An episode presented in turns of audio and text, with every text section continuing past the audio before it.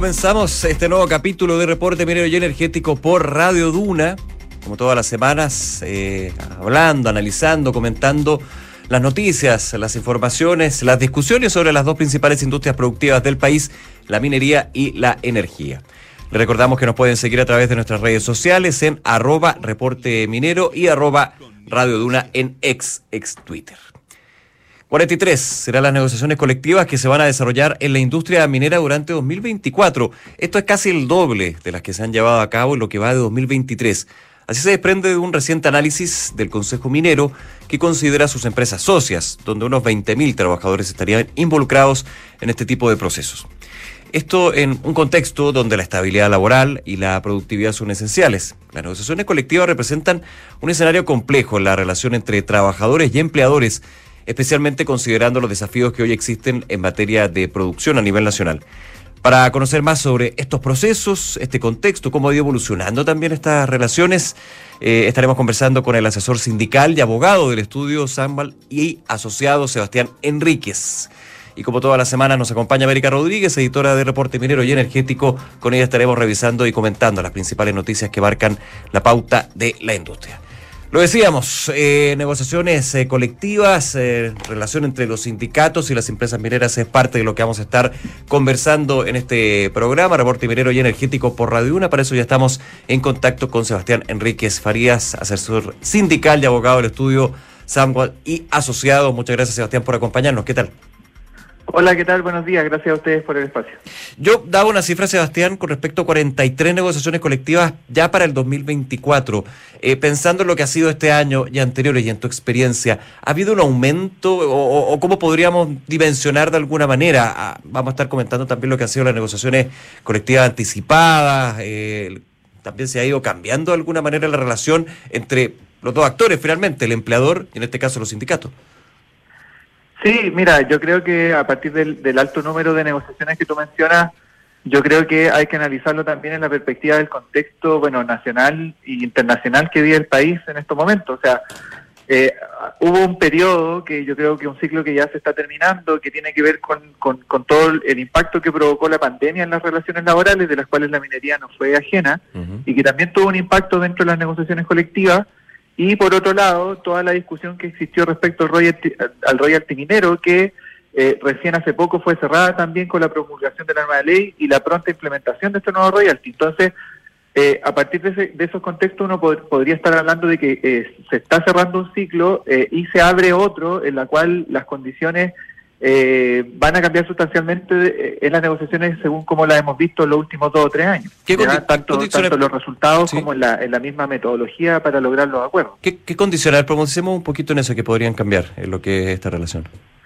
Sí, lo, que pasa es que, bueno, a, raíz de la pandemia, muchas empresas eh, o, o, compañías mineras, eh, agrupadas también en sus propias organizaciones empresariales, plantearon la necesidad un poco de controlar los costos ah, para enfrentar los, los, embates y, las dificultades económicas que significó la pandemia, también con todas las medidas que ellos tuvieron que tomar para, para enfrentar en términos sanitarios la, la, problemática.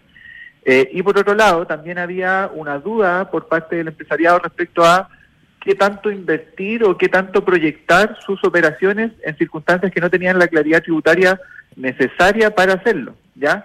Eh, en ese sentido, salvo quizás las negociaciones en, en, Copiapó, en Minera Candelaria del año 2020, eh, muchas empresas, principalmente Codelco, cerró negociaciones que, por ejemplo, que no tenían un incremento real en las remuneraciones, que eran negociaciones anticipadas y en las cuales generalmente se discutía un bono de término de negociación muy por debajo de la industria, ¿ya? Pero ahora, ya una vez terminada la pandemia y con un poco más de claridad en términos económicos, eh, se ha visto que en los últimos procesos de negociación eh, de este año, por ejemplo, los que han sucedido en el, último semestre, ya vemos una, una diferencia en cuanto a, eh, a, negociaciones de mayor carácter reglado, a eh, incrementos por mayores por el lado de las remuneraciones o por las rentas fijas y variables, y también con una proyección con el, un, nuevo ciclo de altos precios del cobre que, que, que viene en alza de 2021, que ha permitido, como, como decía, que los sindicatos también de alguna manera se saquen la mochila que tenían de la pandemia y puedan plantear con mayor fuerza su, su propuesta. Sebastián, eh, estamos conversando con Sebastián Enríquez, asesor sindical y abogado del estudio Sambal y Asociados. Eh, déjame un punto acá. en la pregunta, ¿Ha habido cambios en gran parte de las compañías con respecto a la duración de los contratos colectivos para que finalmente veamos que se vayan incrementando año a año las negociaciones colectivas? ¿Ha habido ah, también una modificación en eso, en la duración de los contratos? Yo, yo creo que eh, yo creo que en realidad más, allá de algo que pueda ser tangible, eh, yo creo que lo que existe eh, desde un tiempo hasta ahora es un poco tender hacia la uniformidad de los procesos de negociación colectiva. Ya ya no estamos quizás en, un periodo en el cual cada faena tenía sus condiciones particulares propias y sus procesos y sus tiempos particulares, sino que estamos viendo cada vez más que los conglomerados económicos, no sé, BHP, Anglo o el mismo AMSA están o Codelco están intentando uniformar eh, eh, tanto los procedimientos como los plazos. Eh, los, plazos. y eso significa a la larga que eh, sucedan como cosas como los del próximo año, en donde vamos a tener gran cantidad de negociaciones colectivas, pero seguramente van a intentar agrupar estas negociaciones colectivas en procesos que sean eh, generalmente similares, como una forma también de que no se le escapen a algunos sindicatos sus beneficios, porque también está un poco ese tema de que, oye, yo no te puedo dar aquí porque también tengo esta negociación en el otro lado. También hay, un poco de eso. ¿Y eso también puede ser un beneficio o, un problema para los sindicatos, de alguna manera, estar en, con, con, con tiempos de negociación uniforme entre faena y también sindicatos? Te lo pregunto porque finalmente se van marcando las bases de negociación entre uno y otro, entendiendo que hay sindicatos que son distintos a otros por, por la realidad, digamos, de, de las operaciones o, o, los contratos en sí, pero eh, eso de alguna manera, ¿cómo puede marcar para los trabajadores en este caso? Claro, o sea, eh, de alguna manera, como tú dices, representa una dificultad en el sentido de que las empresas están asumiendo de alguna manera un poco más estratégica los procesos de negociación colectiva, desde un punto de vista más amplio, pero para los sindicatos también representa un desafío en el sentido de tener que articularse con otras organizaciones sindicales con las que quizás no estaba dialogando antes, ¿ya? Eh, y en ese sentido hay esfuerzos, eh, no sé, en varias organizaciones o federaciones, confederaciones mineras, que seguramente actualmente están haciendo estudios un poco más desarrollados respecto a cuáles son las condiciones y cómo se van equiparando eh, esos beneficios entre las distintas faenas de manera de tener una base común. Pero sigue siendo un, un, un problema bastante difícil eh, articular grandes sindicatos con gran cantidad de trabajadores, con asesorías distintas, con faenas distintas que están en regiones distintas y yo creo que uno de los grandes desafíos para las organizaciones sindicales en, los años que vienen. Sebastián, eh, lo comentabas tú, eh, yo lo puedo entender que la tendencia en los últimos años ha sido a, eh, no sé si será el concepto, me corrige, pero apostar a negociaciones anticipadas, negociaciones colectivas anticipadas. ¿Esa será una tendencia, crees tú, que se va a mantener el próximo año hacia adelante? Por ejemplo? Sí, mira, la verdad, en, la experiencia nuestra como asesoría, la verdad es que eh, creemos que ya superado la etapa de pandemia, eh, ya no existe quizás ese miedo que existía de que eh, negociar en pandemia iba a significar, por un lado, asumir en un periodo más malo en términos económicos, y por otro lado también muchos sindicatos sentían como una presión social que también está reflejado en la nota que tú hacías referencia al principio, eh, una presión social respecto a, mira, sabes que la situación económica nacional está súper mala, ¿cómo vamos a estar negociando tantos beneficios ahora? Entonces, como te decía, yo creo que se, se, va un poco, se van a sacar esas mochilas eh, y eh, de alguna manera yo creo que van a ir apostando por una negociación reglada en la medida que le permita buenos resultados. y del mismo modo, también existe, y es necesario recalcarlo, una nueva generación de dirigencias sindicales que eh, también ante un poco la, incerteza que puede provocar los procesos de negociación no reglada, porque no tienen formas, no tienen tiempos, no tienen garantías, eh, terminan también apostando por una negociación reglada también en términos estratégicos de poder asegurarse mejores condiciones para negociar. Eh, en términos de que no quizás no cuentan con la experiencia necesaria que sí tenían dirigencias anteriores que han ido saliendo en los últimos procesos de renovación de directorio. Entonces, puedes, eh, yo creo que la negociación anticipada, en mi opinión, van a ir de salida, puede que me equivoque, porque también depende de la confianza ahí que exista en cada empresa, pero eh, en términos estratégicos yo creo que se va a preferir una negociación reglada porque eso eh, ha permitido mejores resultados y yo creo que una organización sindical medianamente que hace un análisis y un estudio de los resultados de las últimas negociaciones colectivas se da cuenta rápidamente que quienes han negociado de manera arreglada han tenido mayores resultados y si uno lo quiere llevar a dinero, mayores bonos de término de negociación que una negociación que las negociaciones no arregladas. Sebastián, eh, en términos de, los elementos que, son coyunturales finalmente para cualquier negociación, no solamente la minería, estamos hablando de minería, pero esto se aplica a cualquier sector productivo, digamos, en Chile. Elementos como la inflación, las fluctuaciones económicas y lo que tiene que ver con la minería, cuando las empresas eh, postulan de que hay eh, algunos sobrecostos por acá, eh, bajas leyes, una antigüedad mayor de los yacimientos, ¿cómo eso puede influir en las negociaciones colectivas que se vienen, las que estábamos comentando ya para el próximo año?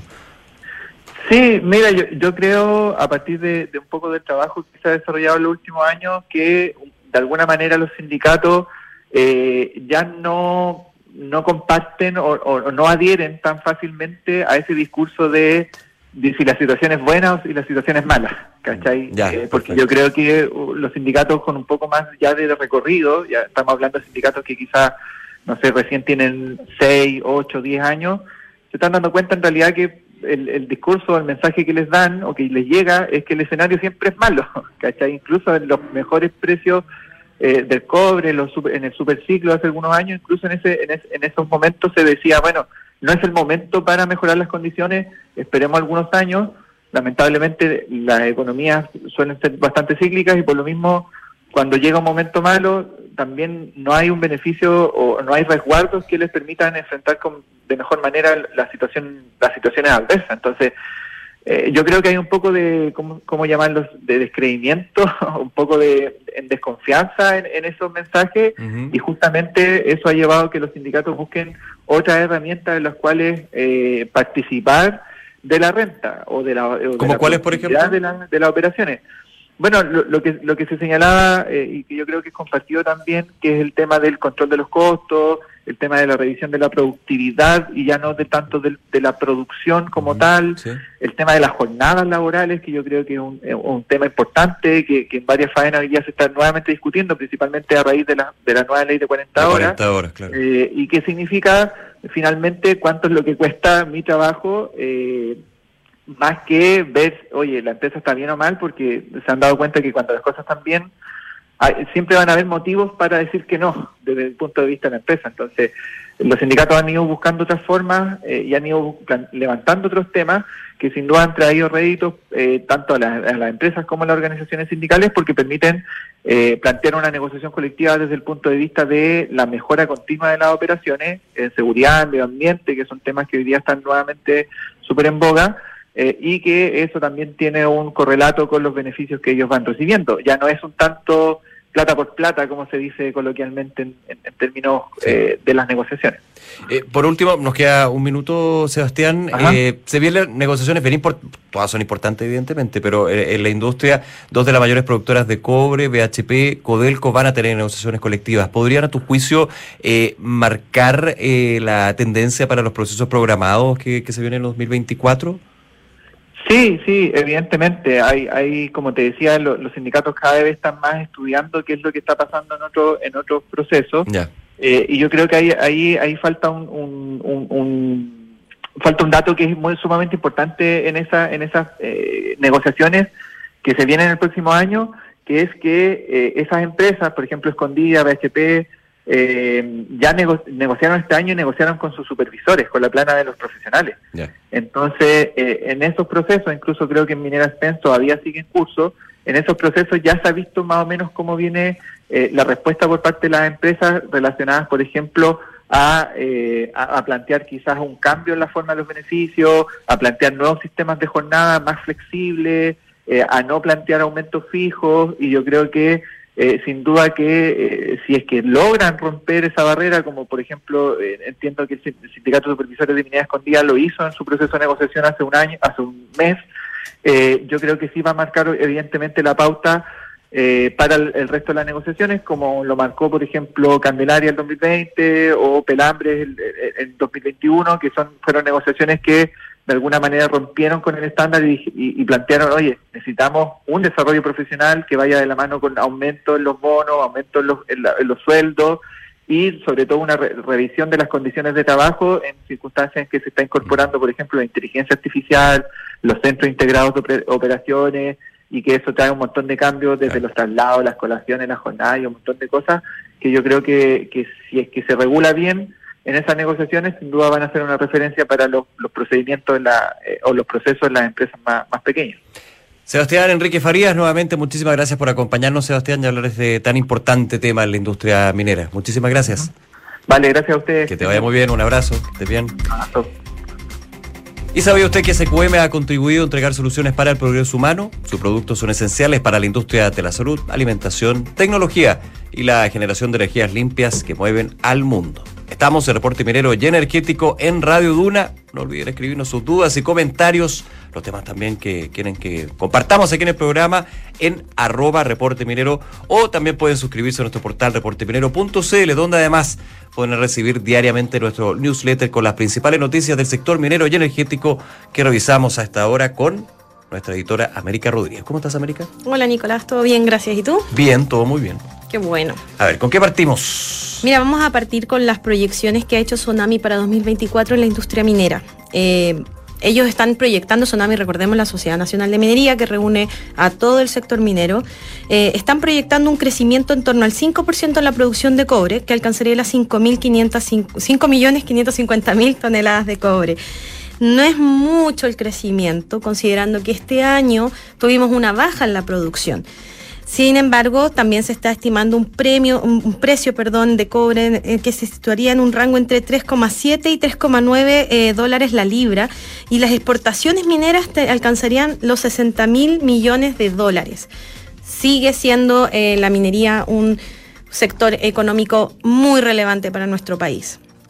En ese sentido, está diciendo eh, Tsunami que eh, efectivamente vamos a tener un superávit de cobre para 2024. Recordemos que estas, las proyecciones de las que siempre hablamos son a 2030. Son a 2030, claro. Que es mucho más a largo plazo, que esto lo vamos a ir viendo más adelante.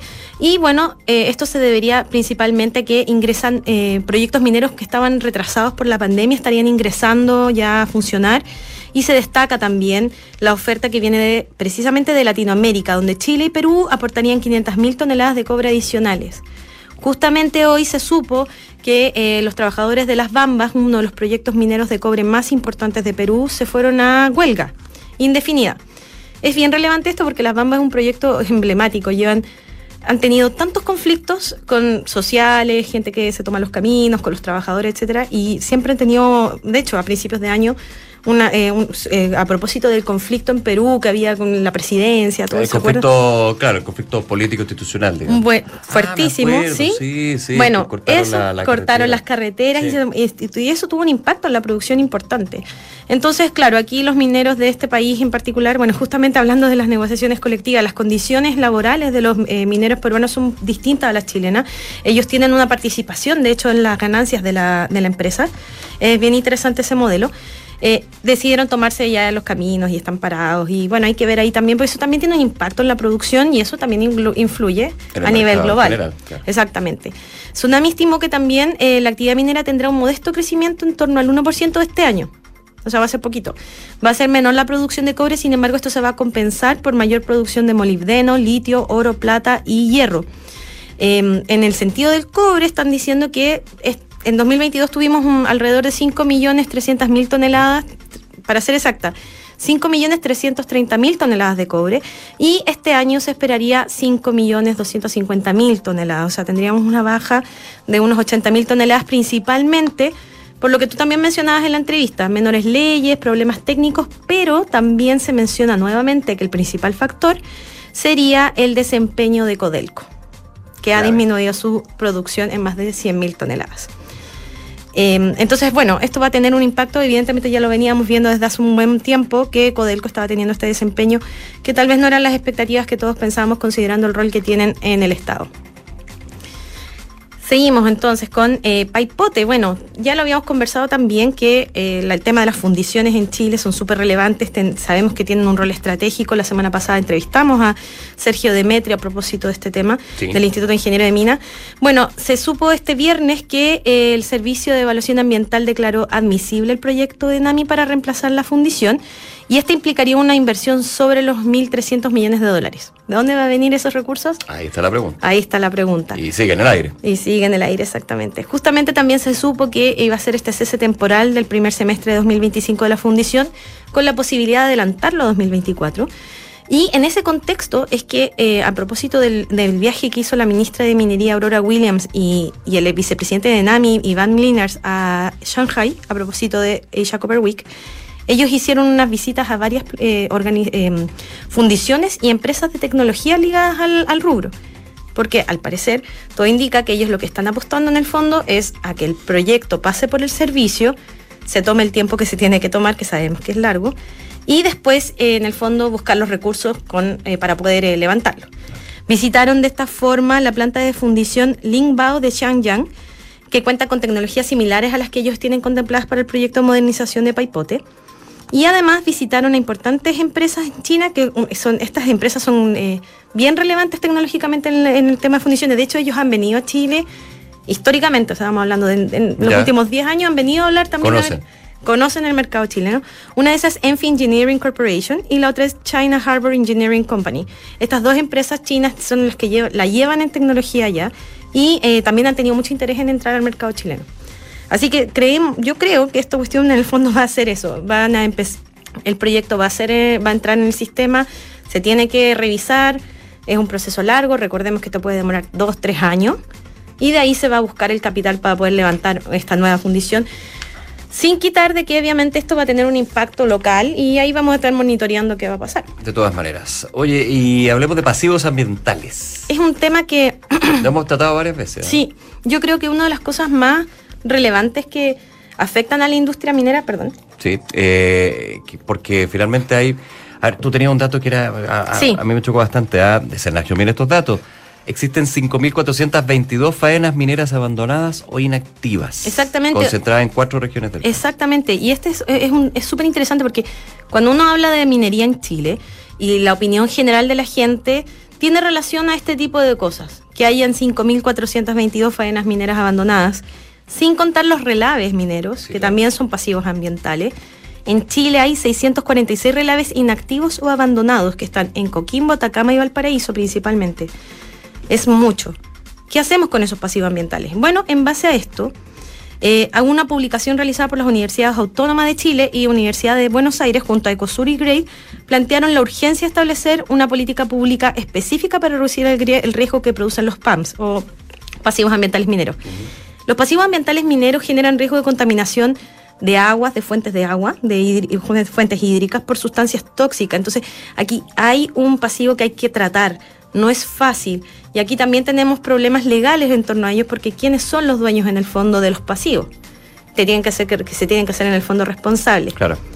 Eh, entre las recomendaciones presentadas por este estudio, hablan de elaborar una legislación específica para la gestión de estos PAM y levantar un registro de responsable de ellos, mantener actualizado el catastro de las faenas, la infraestructura minera y los relaves abandonados cerrados de manera inadecuada en todo el país. Lo que mencionábamos que era este número, pero en realidad es como tierra de nadie. Claro tienen dueño, pero no sabes quién es el dueño, o sabes quién es el dueño, pero el dueño lo tiene ahí. Exactamente, y hay varios casos muy interesantes a nivel mundial de retratamiento de relaves, porque siempre nosotros hablamos de que los yacimientos han envejecido, que las leyes han bajado. Esto quiere decir que por una tonelada de cobre sacan mucho menos mineral, o sea, por una tonelada de roca sacan menos cobre. Sin embargo, muchos pasivos ambientales como los relaves antiguos que tenemos acá tienen mejores leyes que una faena. Claro, se reutilizan, se rentabilizan y ¿para qué decir el tema de las tierras raras? Exacto. Hay eh, estos relaves abandonados de los años 80, 70, etcétera, contienen grandes eh, contienen mucho cobre, oro, plata. Lo que pasa es que antes no se podía extraer. Exacto, y ahora hay tecnologías para poder tratarlos y remediarlo, porque también tienen un impacto a nivel social. Sí.